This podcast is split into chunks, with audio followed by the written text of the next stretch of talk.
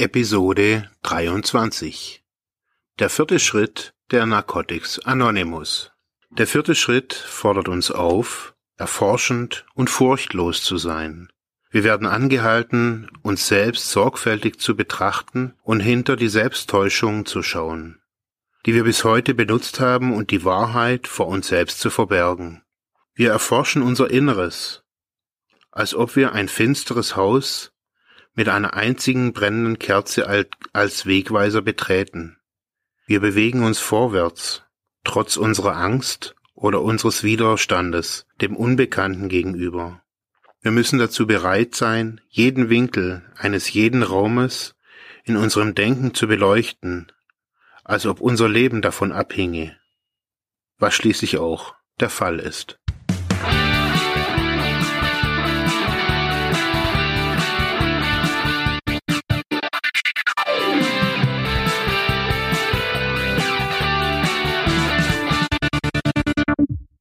Schritt 4. Wir machten eine erforschende und furchtlose moralische Inventur von uns selbst.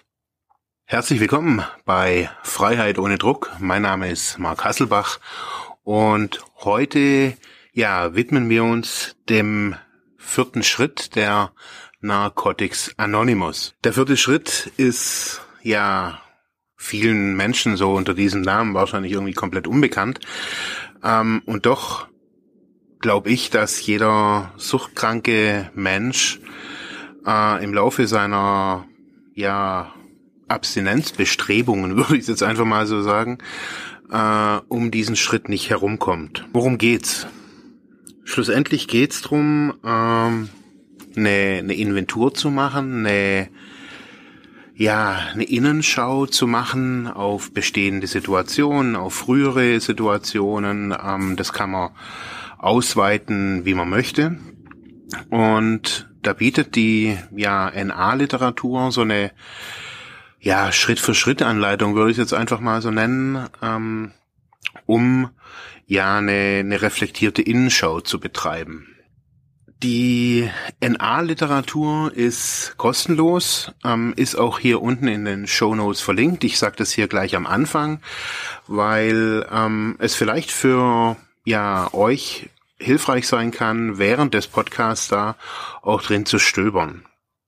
Ähm, in der Literatur steht auch gleich am Anfang, dass ähm, man diesen vierten Schritt am besten mit einem Sponsor machen soll. Ein Sponsor ist ähm, in dieser ganzen NA-Sphäre ähm, sozusagen so eine Art Pate, also jemand, der ein, ein Gegenüber ist, äh, jemand, der schon länger ähm, vielleicht auch abstinent ist oder durch viele, durch viele ja, Höhen und Tiefen schon ging, warum auch immer.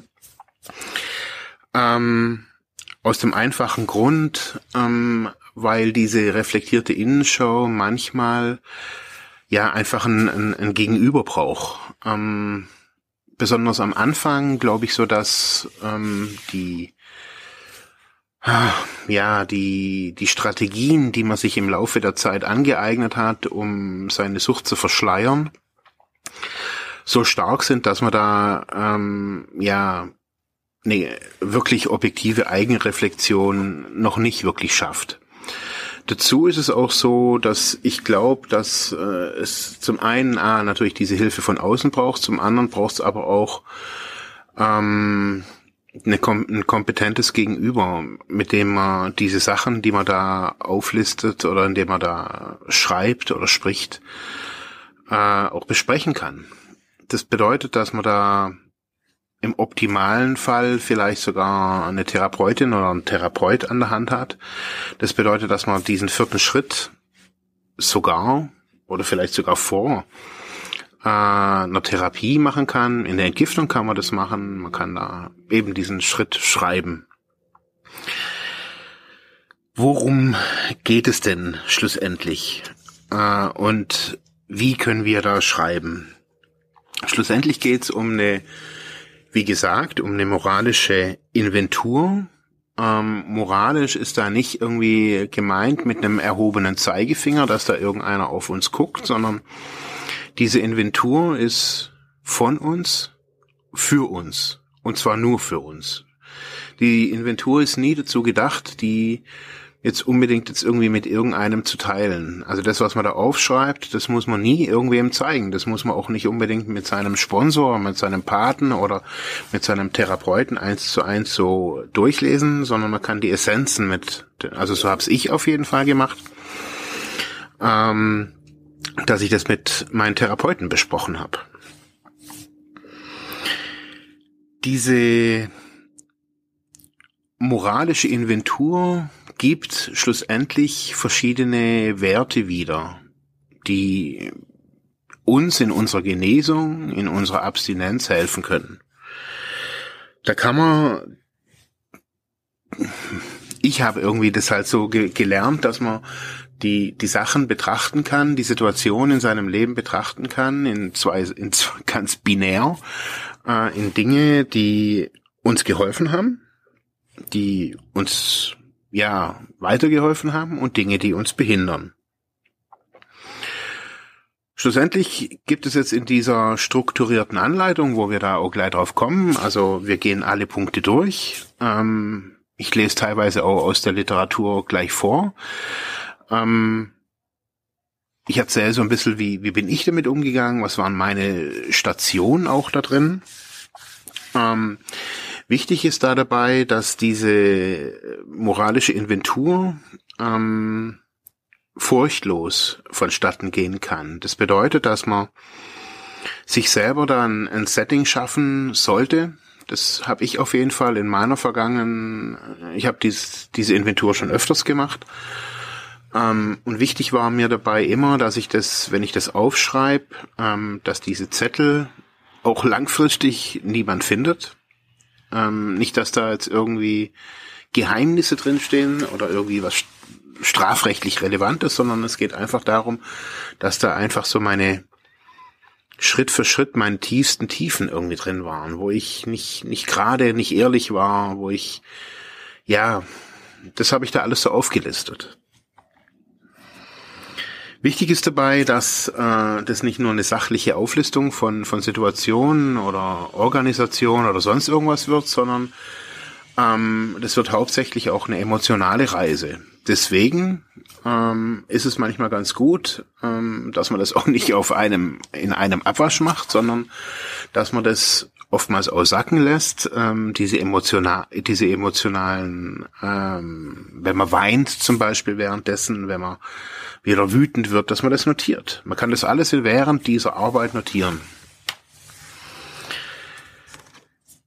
Ich habe ähm, diese, diesen, diesen vierten Schritt ähm, bewusst ähm, erst sehr viel später gemacht. Unbewusst habe ich den ähm, gemacht, immer wenn ich auf Entgiftungen war wenn ich alleine war, wenn aber auch ja Sozialarbeiterin, Therapeutin, Therapeuten irgendwie um mich rum waren, habe ich die die Gunst der Stunde genutzt, äh, habe mir leere DIN A4 Blätter geben lassen auf der Station, einen Kugelschreiber und ähm, habe geschrieben, habe ja aufgeschrieben, wie es mir geht erstmal, habe wieder gelernt zu schreiben, habe gelernt irgendwie über mein mein Inneres zu schreiben.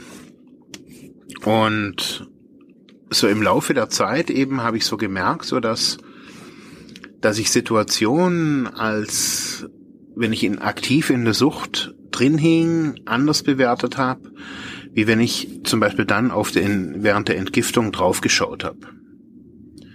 Wenn ich dann diese, diese aufschriebe über Situationen, also es ging mir vor vielen, vielen Jahren, ging es mal um um eine Anzeige, ähm, wo ich nicht wusste, wer hat diese Anzeige jetzt gestellt. Also da kam dann die Polizei und es gab dann einen Mega-Galama. Also es ist nichts Großartiges, es ging um meine Stoßstange am Auto, aber egal.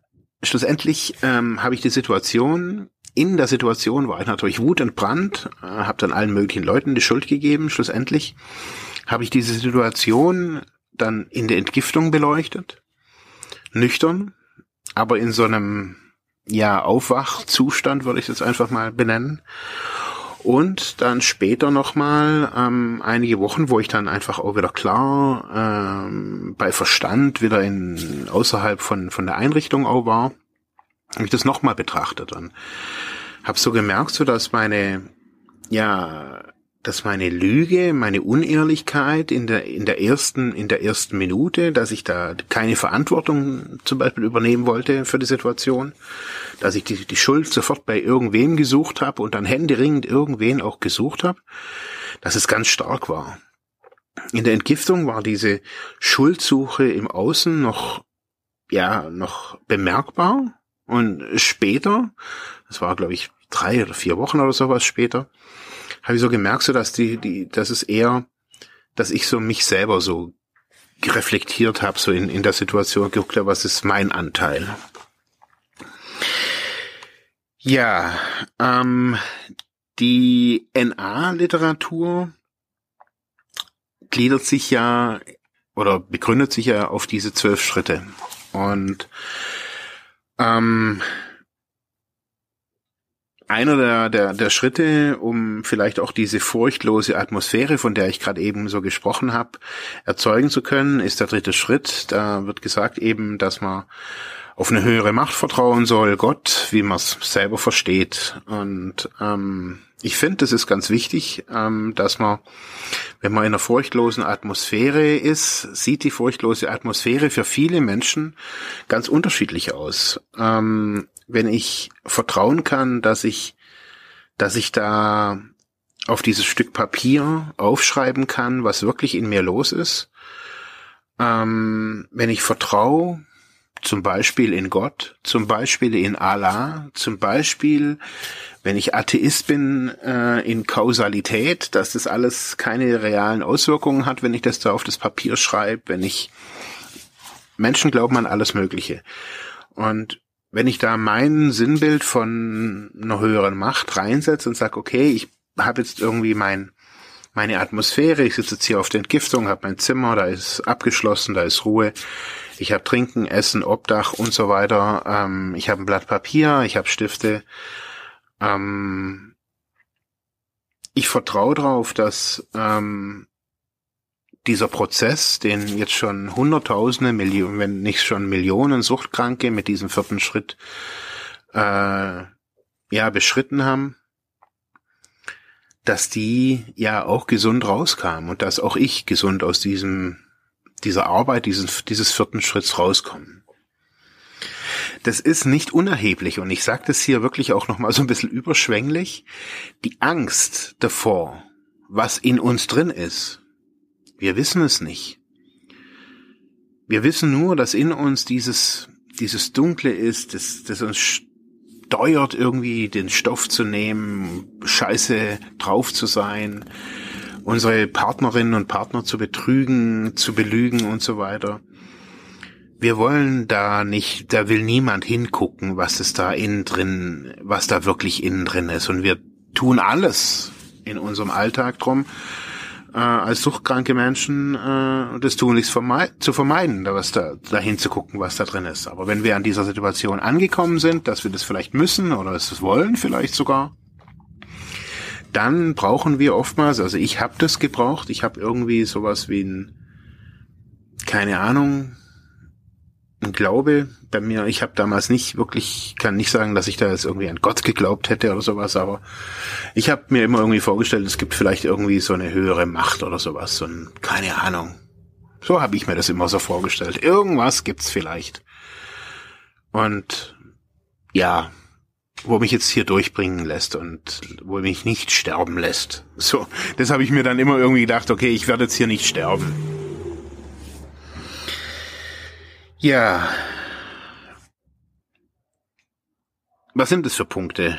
Und wie sollte man diese, diese Inventur machen? Ähm, ich find's wichtig so, dass man, dass man sich einfach ein paar DIN A4 Blätter, weiße, entweder liniert oder nicht liniert, irgendwie bereitlegt, äh, einen Block kauft.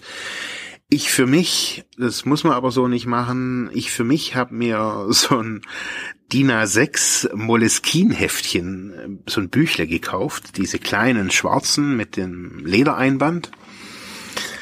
Ähm, weil ich so gemerkt habe, also ich muss es vielleicht kurz erzählen, wieso ich, wieso ich mir dieses Moleskin-Büchle gekauft habe, ursprünglich. Ich lag ähm, im Krankenhaus ähm, nach einer schweren Überdosis und da war ein Arzt, ein Chefarzt. Ähm, der hat da Visite gemacht und kam dann auch irgendwann mal zu mir das war alles relativ unpersönlich erstmal, aber das war, ich, ich fand diese Szenerie so eindrücklich. Auf jeden Fall stand er da, hatte, ich glaube, fünf, fünf Studenten, Medizinstudenten da außen rum und er hat die alle ermahnt. Die eine hatte ihr, eben, ihr Moleskin-Heftchen nicht dabei. Und hat er die irgendwie voll, voll rund gemacht, da auch vor mir, da irgendwie an meinem, an meinem Krankenhausbettle da. Und gesagt, hey, haben Sie immer Ihr, Ihr, Ihr Buch dabei. Das ist alles, das ist Ihr zweites Gehirn. Schreiben Sie da alles rein. Stellen Sie Ihre, stellen Sie Ihre Fragen, bla, bla, bla, bla, bla. In dieses Büchle kommt alles rein. Das begleitet Sie über Ihr ganzes Studium. Und wenn Sie nachher 20 von diesen Büchern haben. Und ich saß dann so da und das ist mir bis heute in, im Bewusstsein geblieben und seitdem, ich wollte eben auch so ein Büchle haben. Und ich habe mir diese, diesen vierten Schritt dann in mein erstes Moleskine, schwarzes Moleskine-Büchle so geschrieben. so Und ähm, da gibt's so unterschiedliche Arten. Auf jeden Fall ähm, hilft's, wenn man da am Rand immer so ein bisschen Platz lassen kann. Ähm, ja, wenn man irgendwie noch Gedanken hat und so weiter. Gibt's aber alles. Das kann man alles beim Moleskine kaufen. Gibt's auch in A5 oder in A4, je nachdem. Ich fand damals A6 ganz cool wegen Hosentasche und so weiter.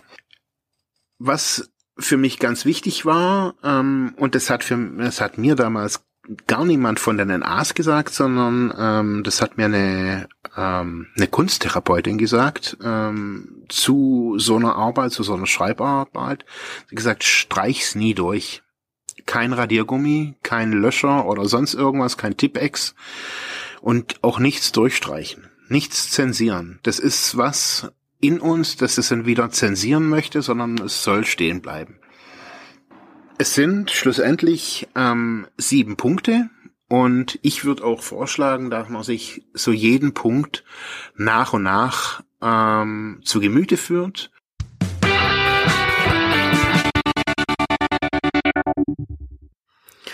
Ja, der erste Bereich, über den wir schreiben, ist Groll.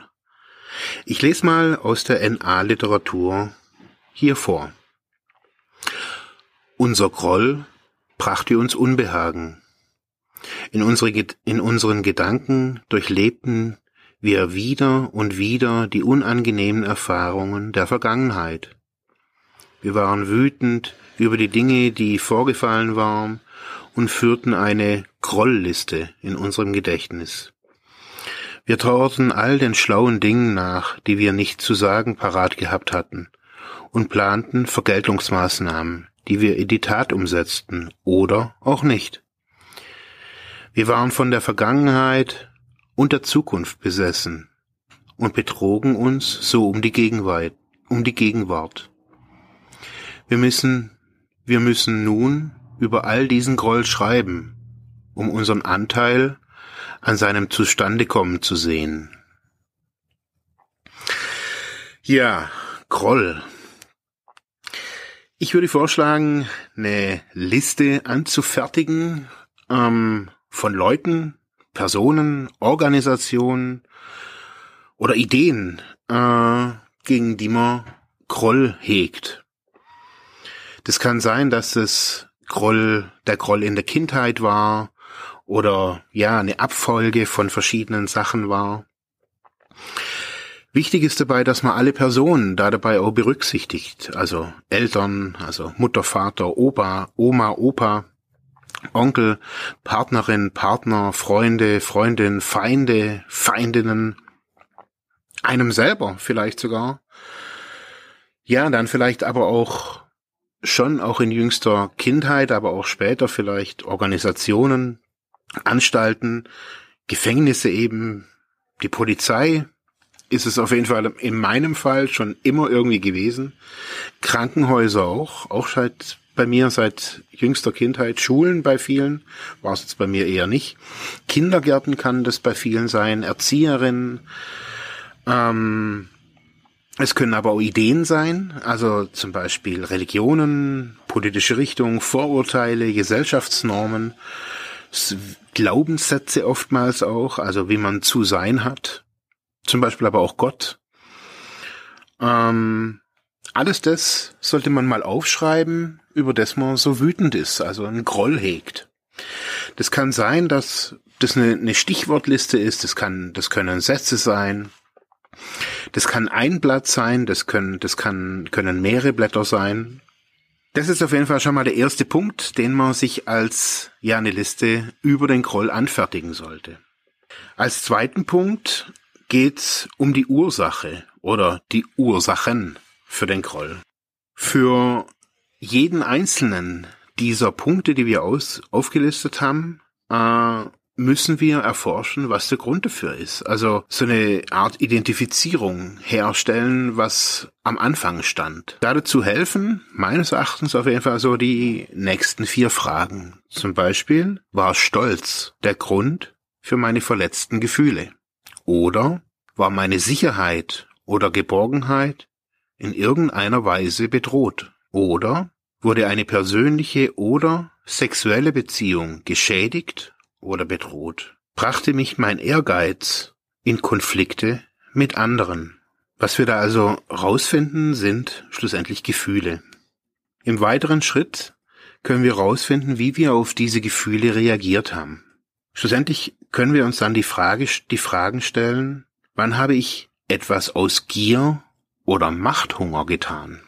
Oder bis zu welchen Extremen dehnte sich mein Groll aus? In welcher Weise habe ich andere manipuliert und warum? Wie habe ich mich egoistisch verhalten? Und weiter dachte ich, dass das Leben mir irgendetwas schuldete? Inwiefern erzeugten meine Erwartungen an andere Schwierigkeiten? Wo kamen Stolz und Ego in der jeweiligen Situation zum Vorschein? Wie motivierte mich die Angst? Die Situationen, die wir da für uns selber so betrachten können, ähm, können da natürlich ganz unterschiedlich sein. Bei den Situationen, in denen wir uns ja schon von vornherein sicher sind, dass wir recht haben oder schon recht gehabt haben, die sollten wir nochmal besonders beleuchten. Also was da für ein, für ein Mechanismus da auch dahinter ist, was da, was da wirklich dahinter steht. Haben wir wirklich recht gehabt oder wie ja, gestaltet sich das genau aus. Hier, auch hier gibt die NA-Literatur ähm, als Hilfestellung ähm, das speziell auch mit einem Sponsor, mit einer Sponsorin oder mit einem Sponsor oder eben jetzt in, in einem anderen Setting vielleicht auch mit einer Therapeutin, mit äh, einem Coach oder was auch immer zu besprechen.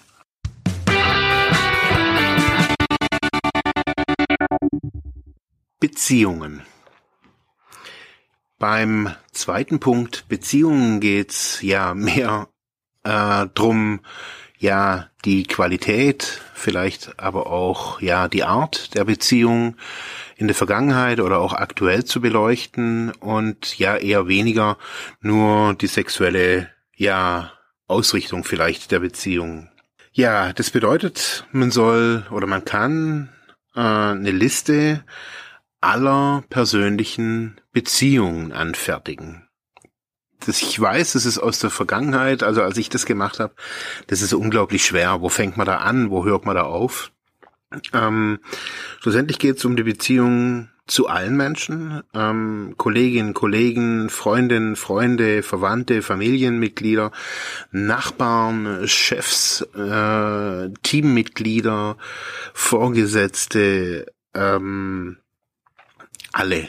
Ähm, es kann sogar der Busfahrer sein, wenn man gegen den Groll hegt, äh, wenn man das vorher rausgefunden hat. Ähm, Schlussendlich geht es darum, die Menschen rauszufinden, die so im näheren Umfeld sind, äh, zu dem man auch eine Beziehung hat. Ähm, und da, ja, zu gucken, was für positive, aber auch für negative Gesichtspunkte jede Beziehung so für sich hat. Da ist es wichtig, für sich selber wirklich ähm, ehrlich zu sein, zu gucken, hey, bringt mir das was? Äh, was ist das für eine Beziehung? Ist es noch so eine tiefe Beziehung? Ist es noch, war das überhaupt jemals eine, eine, eine innige Beziehung? Ähm, habe ich da, was habe ich da für Vorzüge drin? Also kann ich mich da fallen lassen? Kann ich da reden? Kann ich da gut zuhören? Ähm, nicht immer ist man ja der aktive Part, der es dann nur erzählt in der Beziehung. Ähm, man kann Fehler ähm, für sich rausfinden in dieser Frage, also was für für äh, gestörte Beziehungsverhältnisse hat man da. Also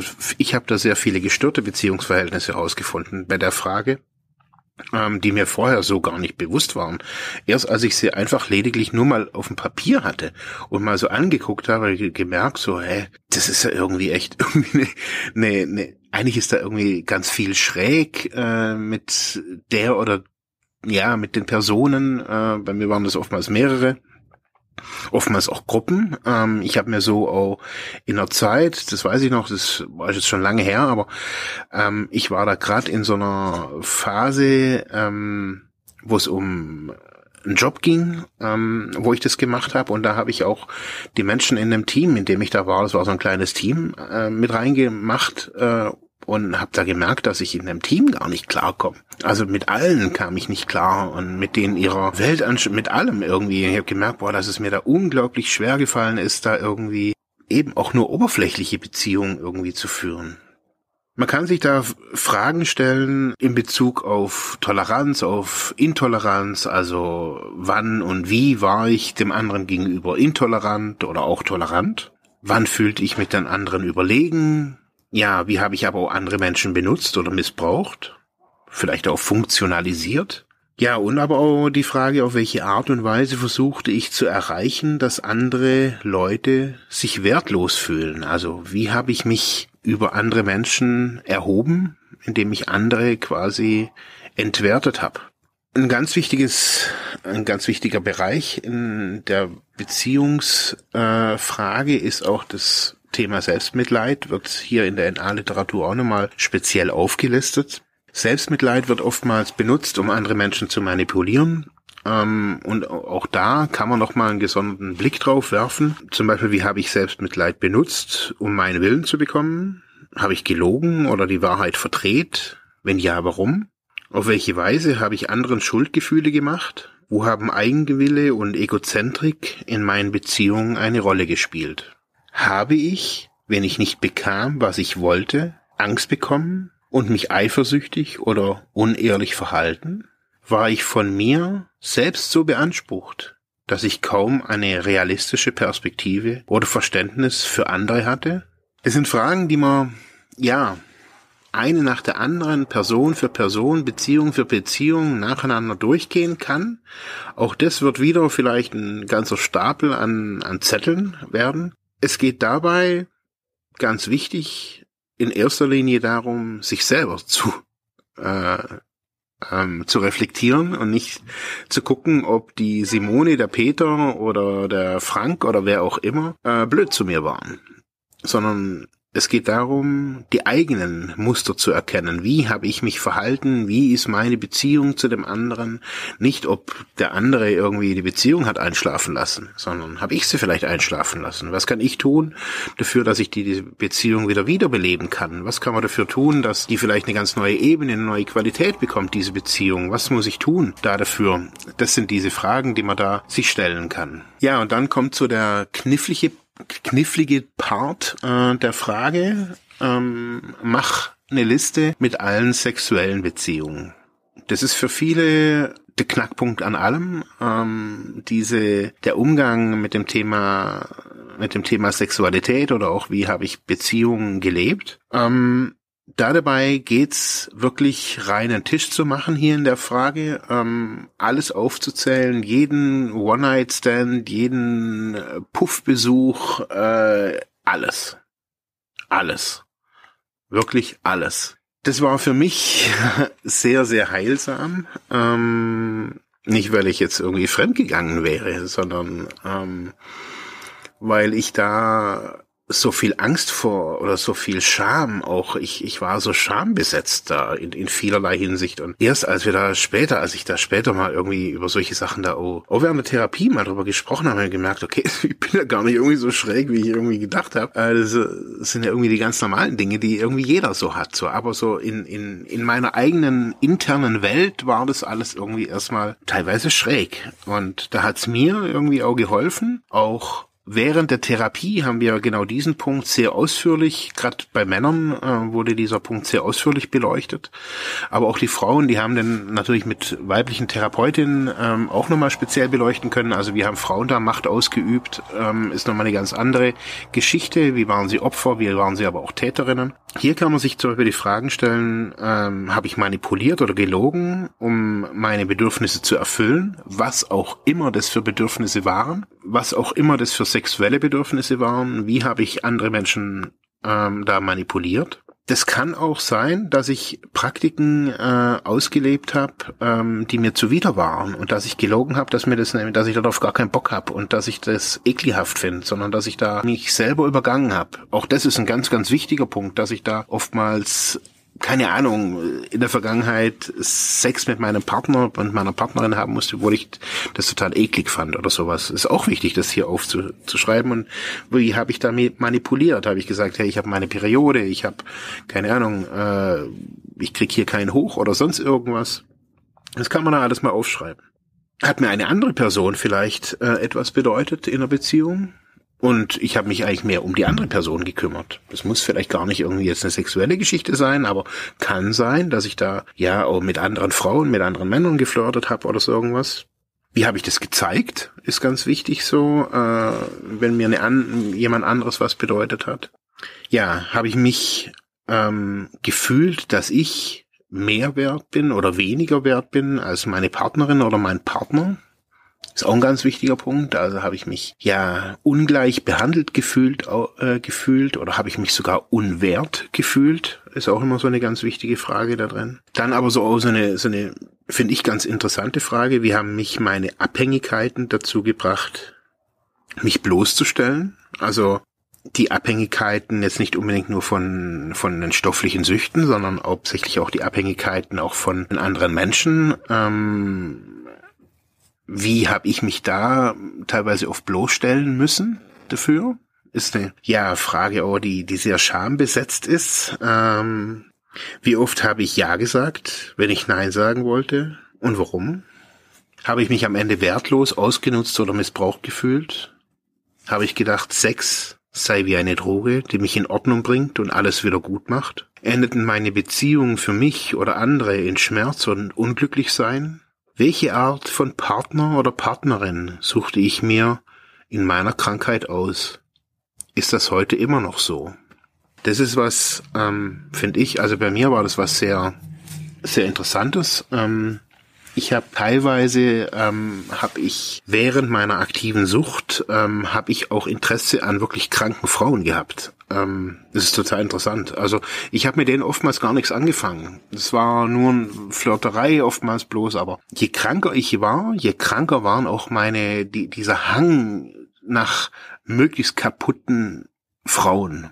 Ähm, das war auch optisch. Ähm, das ähm, Hauptsache nicht so einem Schönheitsideal entsprechend, also keine Ahnung, grün gefärbte Haare, Tattoo, Piercings, ganze Gesicht voll, einarmig, scheißegal, Hauptsache nicht irgendwie konventionell. Das war ganz interessant. Ähm, Hauptsache anders und dann aber auch möglichst ein an der Waffel. Also in in meinem Jargon, also wirklich, also die waren hochgradig krank, oftmals auch. Ähm, ich habe die Frauen dann oftmals auch in der Psychiatrie kennengelernt und äh, jeder gesagt, hey, das ist irgendwie zum Scheitern verurteilt, aber mich hat das gereizt. Ich, ich habe mich daran auch gerieben, oftmals auch. War Sex etwas, das gehandelt oder verkauft wurde? Ist auch ein Thema, ein ganz wichtiges Thema. Ja, wo war ich und meine Beziehung unehrlich und wann habe ich meine sexuellen Bedürfnisse auf Kosten eines anderen Menschen erfüllt? Ja, die Fragen sind natürlich sehr delikat. Äh, besonders die Antworten sind wahrscheinlich sehr delikat. Äh, man muss da sehr sorgfältig damit umgehen. Auch hier ähm, nochmal den Hinweis, ähm, das mit einer Therapeutin oder mit einem Therapeut zusammen zu machen, also aufzuschreiben und dann das zu besprechen. Ähm, wenn man weiß, dass man ja auch immer wieder an, ja, vielleicht solchen traumatischen Erlebnissen aus der Vergangenheit leidet. Also so war es bei mir. ich habe das schon gemerkt, wenn ich da geschrieben habe, dass mir da die Tränen kommen. Ähm, ich habe es dann sein gelassen, ist auch gut so und ist dann weggeschoben. Und manche Themen, die brauchen ihre Zeit und auch ihren Raum. Und manchmal ist es äh, gut, die liegen zu lassen. Also man muss jetzt über das Thema Beziehung nicht unbedingt gleich irgendwie in der ersten äh, das erste Mal hier gleich schreiben, sondern man kann sich da ruhig auch Zeit lassen und kann das erstmal ausklammern. Das Thema Sexualität ist sowieso meines Erachtens im Suchtbereich sowieso ein sehr brisantes Thema, ein sehr ähm, oftmals auch unterrepräsentiertes Thema meines Erachtens, aber ähm, Sucht und Sex ähm, hängen, so wie ich in meinem Erleben, nicht nur bei mir persönlich, sondern im Erleben von eigentlich fast allen Menschen irgendwie im Suchtbereich kennengelernt habe, sehr eng miteinander zusammen. Ähm, also ein gesundes Sexleben ähm, hatte, glaube ich, keiner Süchtiger, den ich kennengelernt habe. Andersrum äh, muss man sagen, dass Menschen, die abstinent gelebt haben oder abstinent, abstinent leben, äh, immer wieder gesagt haben, sie haben jetzt ein gesundes Sexleben. Was meines Erachtens aber auch auf diese Arbeit mit dem vierten Schritt oder mit dieser Art der Reflexion zu tun hat, indem er sich eben seine persönlichen Beziehungen, auch die sexuellen Muster einfach mal reflektiert anschaut.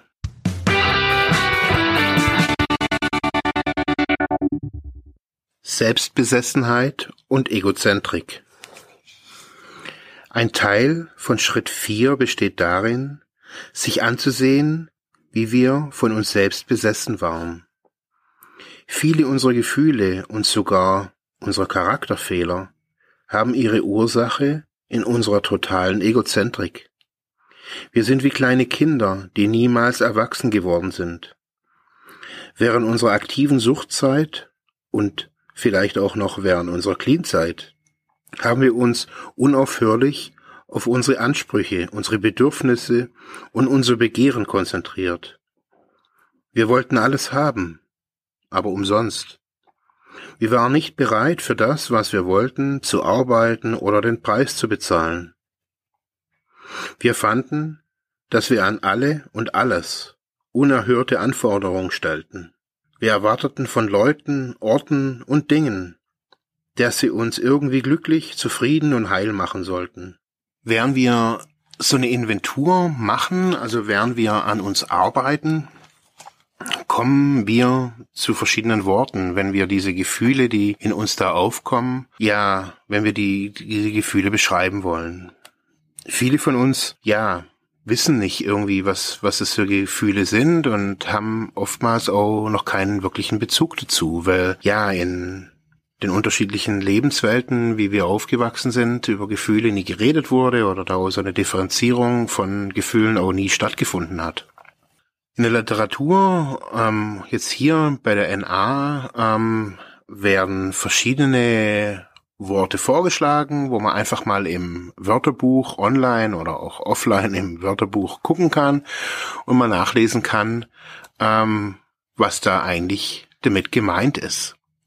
Die Worte sind Schuld, Scham, Intoleranz, Selbstmitleid, Groll, Wut, Depression, Frustration, Verwirrung, Einsamkeit, Angst, Verrat, Hoffnungslosigkeit, Versagen, Enttäuschung, Unzulänglichkeit, Leugnung, Furcht,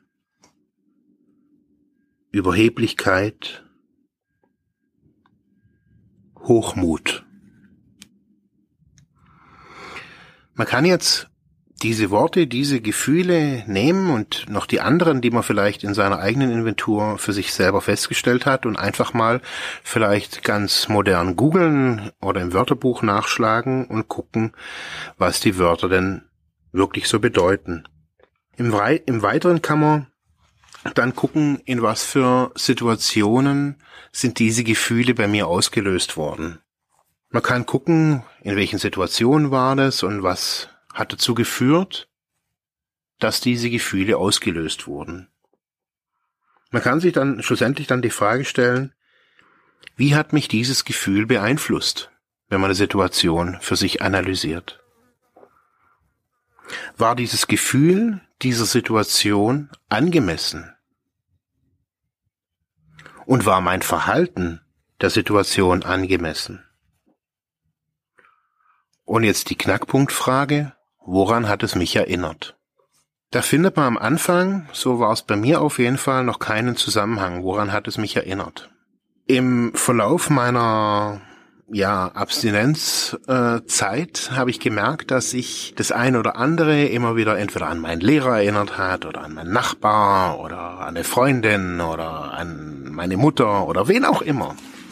Und das schlussendlich einfach nur für mich so Marker waren, die ich mich, mir dann einfach immer in dieses kleine Heftchen notiert habe, dass eben die Situation mich eben an meinen Lehrer erinnert. Und diese Situationen dann mit diesen Gedanken, die habe ich dann schlussendlich mit meiner Therapeutin besprochen. Ich habe gesagt, hier, das habe ich festgestellt, das ist die Situation, bla bla, hier in meiner Inventur. So hatten wir jedes, jede Woche, ich hatte damals jede Woche Gespräche, ambulant war das zum Beispiel jetzt in diesem Fall, ähm, hatten wir jede Woche ähm, Gespräche basierend auf meiner Inventur, die ich alleine zu Hause gemacht habe. Das habe ich notiert, habe das immer mit, mitgebracht und habe eben diese Erkenntnisse mit meiner Therapeutin besprochen. Und sie konnte mir natürlich dann psychotherapeutisch nochmal irgendwie neue Fragen zugeben, nochmal ein, ein Korsett. Wir haben das weiter ergründet, tiefer ergründet und so kam auch in mir regelmäßig in kleinen Schritten kleine Aha-Erlebnisse. Es kam kein dunkles Ungeheuer, was alle immer wieder vermuten, dass dann irgendwie die Welt untergeht, wenn man da hinguckt. Schlussendlich ist es immer heller geworden. Ähm, ja, kann ich so sagen. Ja, man kann sich dann, man kann da dann weitergehen und kann sagen, okay, inwieweit hat das Thema Selbstsucht und Egozentrik bei diesem Komplex der Gefühle äh, eine Rolle gespielt? Also habe ich mich dann in dieser Situation, die ich gerade eben rausgefunden habe, beschrieben habe, habe ich mich da zum Beispiel selbstgerecht gefühlt oder verhalten. Also habe ich mich arrogant verhalten, habe ich mich, ja, selbstgerecht verhalten, habe ich mich egoistisch verhalten oder hatte ich Erwartungen an, an mich, an, an andere, an wen auch immer. Habe ich vielleicht darauf bestanden, meinen Willen zu bekommen? Oder habe ich mich aufgeregt, wenn ich ihn nicht bekam? War ich trotzig? War ich launisch? War ich ungerecht? Und wie habe ich schlussendlich auf meine eigenen Gefühle reagiert, die da hochkamen? Wenn die kamen, wenn ich mich ungerecht gef äh, behandelt gefühlt habe, wenn ich mich wie so und so gefühlt habe. Wie habe ich da auf meine eigenen Gefühle reagiert? Das ist eine sehr spannende Frage, erfordert aber meines Erachtens auch sehr viel Übung, dahin zu gucken, nochmal irgendwie, wie man auf seine eigenen Gefühle reagiert hat. Da muss man sich so richtig in diese Situation nochmal reinbegeben.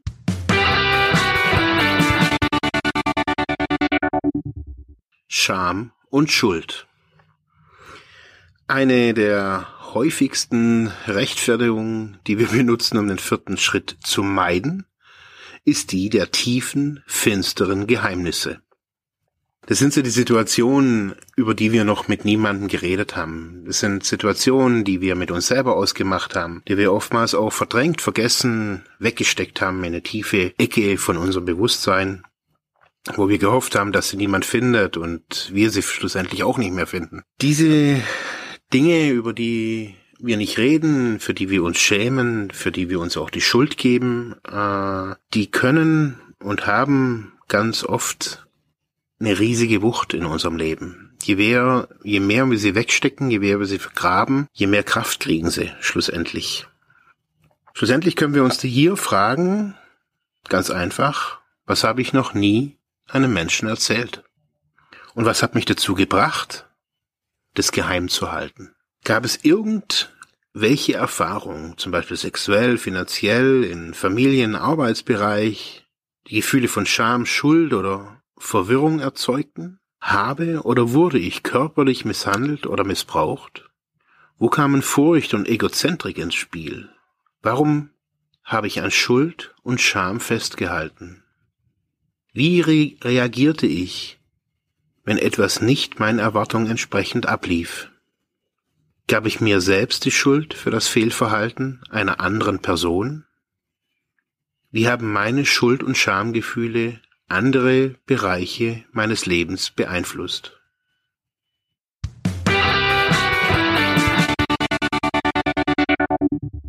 Opferverhalten. Wir haben uns möglicherweise unser ganzes Leben lang als Opfer betrachtet. Wir hatten wahrscheinlich eine Vielzahl von Gründen dafür, uns so zu fühlen. Zum Beispiel wurde eine Reihe von uns in unserer Kindheit von Erwachsenen körperlich, geistig und oder emotional misshandelt oder missbraucht. Wir waren Opfer im wahrsten Sinne des Wortes, weil wir nicht die Macht hatten, uns zu schützen. Unglücklicherweise entwickelten viele von uns, aus welchen Gründen auch immer, die Gewohnheit, ständig auf alles im Leben nur zu reagieren und unsere Welt zu betrachten, als ob wir ewige Opfer wären. Der Wunsch, hilflos zu sein, der Wunsch, gerettet zu werden und nicht die Verantwortung für uns selbst zu übernehmen, sind eindeutige Merkmale unserer Krankheit. Wir gaben anderen die Schuld an all unseren Schwierigkeiten und hegten Groll gegen sie, unfähig, unseren eigenen Anteil an unseren Problemen zu sehen. Es ist ein Teufelskreis. Die Thematik ähm, Opfer-Täter-Betrachtung ähm, ist für sich selbst oftmals wirklich schwierig. Ähm, ich selbst habe mich auch oft ähm, oder lange als Opfer gesehen bis ich eben diese diese Arbeit hier gemacht habe und äh, gemerkt habe, dass ich in vielen Situationen nicht nur Opfer, sondern auch Täter bin, hat es für mich auf eine ganz komische Art und Weise einfacher gemacht, so indem ich indem ich mir Fragen gestellt habe, wie jetzt zum Beispiel hier, äh, fühlte ich mich in irgendeiner Situation, über die ich schon oder nicht geschrieben habe, als Opfer, indem ich drüber geschrieben habe und geguckt habe, hey, habe ich mich als Opfer gefühlt oder nicht als Opfer gefühlt, mit Abstand betrachtet, konnte ich immer wieder sehen, dass ich gar nicht Opfer war. Ich habe mich aber so gefühlt. Das heißt, dieses Gefühl, Opfer zu sein, keine Macht zu haben, war begründet auf einer anderen Situation, die ich erlebt habe. Und ich habe sie nur in die jeweilige Situation ja rüber transferiert. Man kann sich fragen, was für Erwartungen hatte ich an meine Eltern zum Beispiel. Trage ich diese Erwartungen heute noch in mir? Wie habe ich mich als Kind verhalten, wenn ich meinen Willen nicht bekam? Wie reagiere ich heute, wenn ich meinen Willen nicht bekomme? Inwiefern verhalte ich mich heute wie ein Opfer? Was für Gefühle habe ich in solchen Situationen? In welchen Beziehungen steht meine Selbstachtung zu dieser Situation? Und worin besteht meine Verantwortung für die, Be für die Beibehaltung dieses Verhaltensmusters?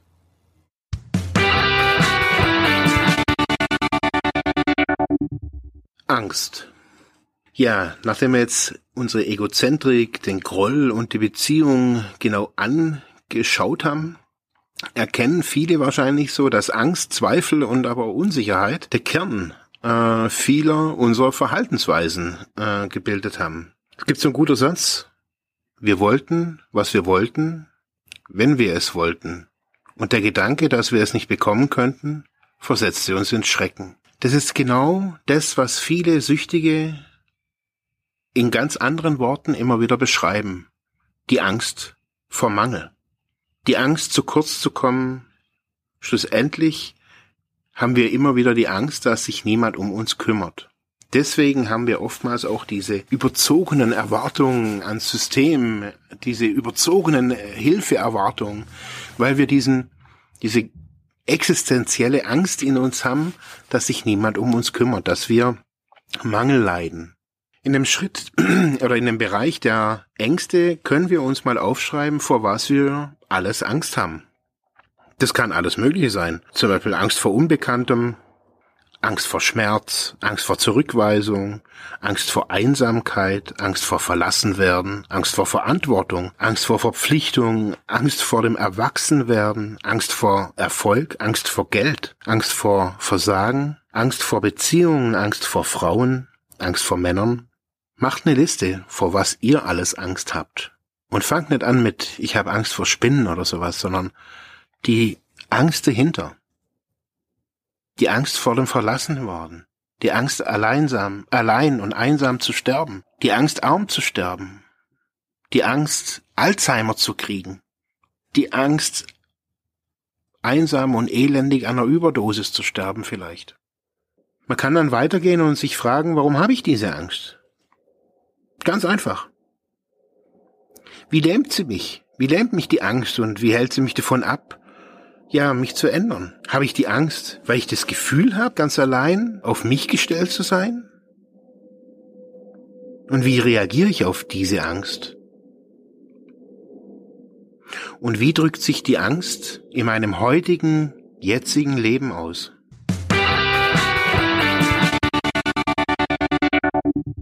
Vorzüge.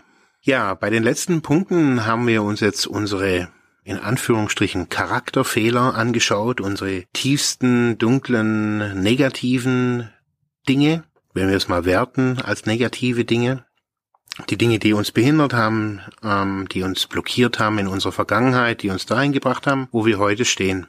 Was allerdings sehr schwer ist, besonders für suchtkranke Menschen, ist äh, die positiven Dinge im Leben zu sehen, die Vorzüge, die man hat, die guten Eigenschaften. Ich habe diese Übung, besonders jetzt diese Übung mit den Vorzügen, äh, in den letzten 20 Jahren äh, fast jedes Jahr gemacht. Am Anfang in Gruppen, einzeln, jetzt in den letzten Jahren immer so am Anfang vom Jahr und habe so für mich rekapituliert, ähm, ja, was ich für positive Eigenschaften im letzten Jahr hatte. Man kann am Anfang, wenn einem da nichts einfällt und den meisten Menschen fällt wirklich nichts ein, ähm, da muss man nicht mal suchtkrank dazu sein, dass einem da nichts einfällt an guten Taten oder an guten Eigenschaften von einem. Die negativen Sachen fallen einem schneller ein. Kann man zum Beispiel die Liste jetzt hier zum Beispiel nehmen und da mal gucken, was dafür einpasst. Zum Beispiel Bereitschaft, Glaube, Gottesbewusstsein, Aufgeschlossenheit, Geduld, Ehrlichkeit, Annahme, Mut, positives Handeln, Teilen, Vertrauen, Großzügigkeit, Güte, clean sein, sich kümmern, Toleranz, Liebe, Dankbarkeit, Vergebungsbereitschaft.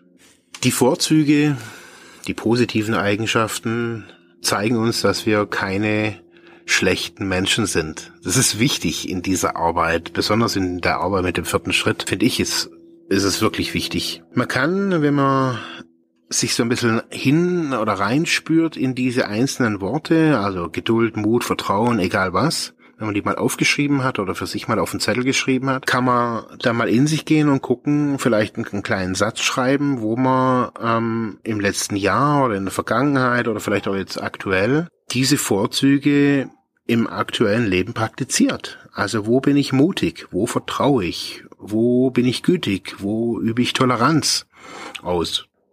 Und sich da mal Situationen raussucht, so, ähm, ja, die positiv für einen sind, die die positiven Qualitäten darstellt, ähm, um so ja, schlussendlich dann aber auch ein Gesamtbild für sich zu kriegen. Dass das Bild, dass man nicht nur ein Bild kriegt und so sehen ja viele Menschen auch oftmals Therapie, leider, ähm, dass man da nur an den negativen Sachen darum schraubt.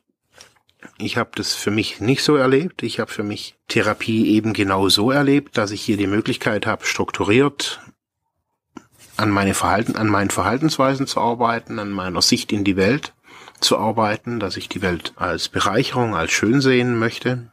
Ja, jetzt was gibt es abschließend hierzu noch zu sagen? Ich hoffe, ähm, es war es nicht zu langwierig. Ich konnte da ein bisschen mitgehen. Ähm, wie gesagt, nochmal so zum Abschluss ähm, die PDF zur Anleitung hier zum vierten Schritt von den Narcotics Anonymous ist unten in den Show Notes verlinkt. Und mich würde es natürlich interessieren, wie ihr so eine Arbeit macht, wie ihr das vielleicht auch in einem therapeutischen Kontext macht, wie ihr ähm, da weiter vorgeht. kommentiert es gerne auf unserer Internetseite Freiheit ohne Druck.de, aus, auf unserer Facebook-Seite auch Freiheit ohne Druck oder natürlich auch auf Instagram. Ähm, schreibt uns eine E-Mail ähm, an Freiheit ohne Druck at ludwigsmühle.de. Alles ist unten in den Shownotes verlinkt. Ich würde mich wirklich über Feedback freuen, über Kommentare da dazu. Ähm, es ist ein bisschen lang geworden. Vielleicht nochmal kurz für alle so zum neuen Jahr. Ähm, wir haben gemerkt, dass wir in, ähm, ja, beim, bei der Erstellung von unseren Episoden ähm, zwei Schwerpunkte sich so rausgebildet haben im letzten Jahr. Das eine ist eher so der Selbsthilfebereich, also das ist so eher sowas hier. Und das andere sind so eher Themen, so die ja, so eher so Hintergrundthemen, wie jetzt zum Beispiel die letzte Sendung zum Thema Cannabis, wo es nicht, wo, die soll nicht politisch sein, wo, oh, ja, wir wollen es legalisieren, sondern wo es um Hintergrundinformationen gehen soll. Und so haben wir uns jetzt gesagt, wollen wir jetzt auch weiter, wir werden vielleicht auch noch ein zwei eigene Jingles machen, eben, das ist zum einen eben Freiheit ohne Druck Hintergrund und das andere ist Freiheit ohne Druck Selbsthilfe geben wird jetzt in Zukunft. Wir werden vielleicht auch noch ein neues Podcast-Cover dazu machen, müssen mal gucken. Nur so für euch so zur Einteilung, für wen ist überhaupt dieser Podcast und muss ich mir alles anhören. Ja, ich sag auf jeden Fall mal Danke fürs Zuhören und wie gesagt, kommentiert gerne drunter und bis zum nächsten Mal. Ciao.